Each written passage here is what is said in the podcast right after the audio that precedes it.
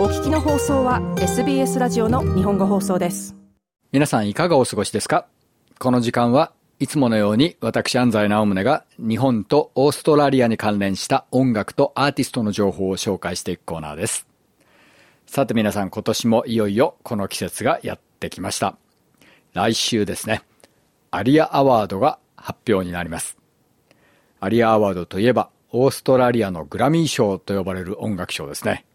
まあ国を挙げての最大の賞レース。日本で言えばまあレコ大っていう感じですかね。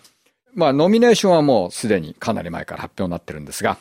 えそれをちょっとここでざっと見ていきたいと思います。まず何よりも圧倒的に存在感を示しているのがジェネシス・オース。7部門ノミネーションですね。それに続くのが6部門ノミネートされている G フリップ。そして5部門ノミネーションがトロイ・シルバン、DMAs、バジェラ、ドン・ドーラーズ、そして4部門ノミネーションになっているのがカイリー・ミノーグ、ザ・テスキー・ブラザーズ、キング・ギザード・アン・ザ・リザード・ウィザード、そして3部門、マット・コービー、ダン・サルタン、カブ・スポーツと続きますね。まあ、常連の名前も多いですけれども、特筆すべきは、これジェネシス・オースですかね。この人は昨年デビューアルバムで4部門受賞してるんですよね。にもかかわらず今年もまた2枚目で帰ってきて7部門ノミネートされているという、すごいですね、これね。で、こうよく見ていくとですね、そうした、えー、多部門ノミネートの大物アーティストだけではなくて、ちょっと面白いノミネーションがあるんですよね。えー、ベストカバーアートにノミネートされているプライベートファンクション。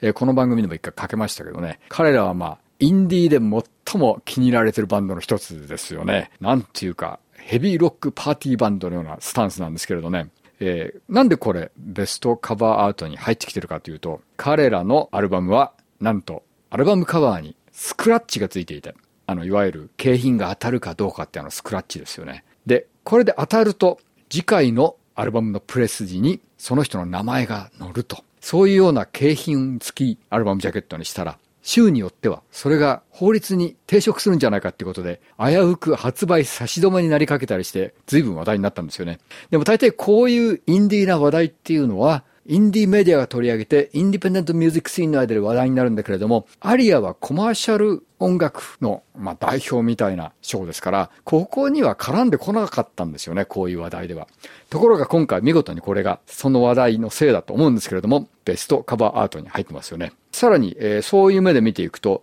あの、キャッシュサベイジャン・ラストリンクスの、えー、So This Is Love っていう、これはミュージック・ビクトリア・アワードのベストアルバムにもノミネートされてましたけれども、これが初アリアノミネーションゲットしてるんですよね。そう見ていくと、例えばジェン・クローハーもワンノミネーション入ってますよね。この辺はまあ、インディーフェイバリット、インディペンデントミュージックシーンでは大変評価が高い。あるいはネーションワイドでもライブミュージックアワードとかには随分ノミネートされていたり、えー、そういう人たちなんですけれども、いわゆるコマーシャルなサクセスとは関係がない、コマーシャルミュージックシーンとは関係がないっていう人たちだったんですけれども、そういう人たちが随分こうノミネートされてきてると。アリアはこの2年ぐらいで随分変わってきてるなっていう気がします。えー、逆にオーストラリアの、まあ、世界有数と言われるライブミュージックシーンの実態をより反映してきてるのかなっていう気がして面白いですね。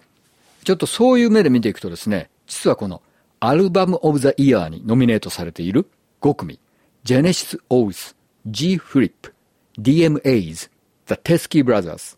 マット・コービー、この5組のうちなんと、ジェネシス・オースと G フリップ、この2組がインディペンデントアーティストなんですよね。なので、ベストインディペンデントリリースにもノミネートされています。えー、逆にですね、このベストインディペンデントリリースにもう一人ノミネートされてる人が、カイリー・ミノーグだったりするんですね。これどう考えても、え、カイリー・インディーなのっていう気がする人もいるかもしれないんですが、大物アーティストほど実は大きなレコード会社との契約をしないで自分たちのレベルでリリースした方がビジネスがやりやすいっていうようなことがあったりとか、なのでもうオーストラリアに関して言えば、メジャーじゃなきゃとか、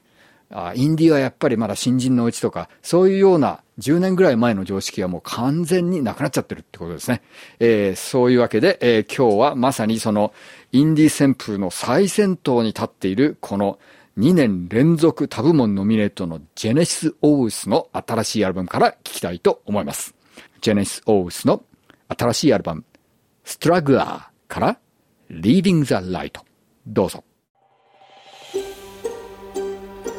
もっとストーリーをお聞きになりたい方は iTunes や Google ポッドキャスト Spotify などでお楽しみいただけます。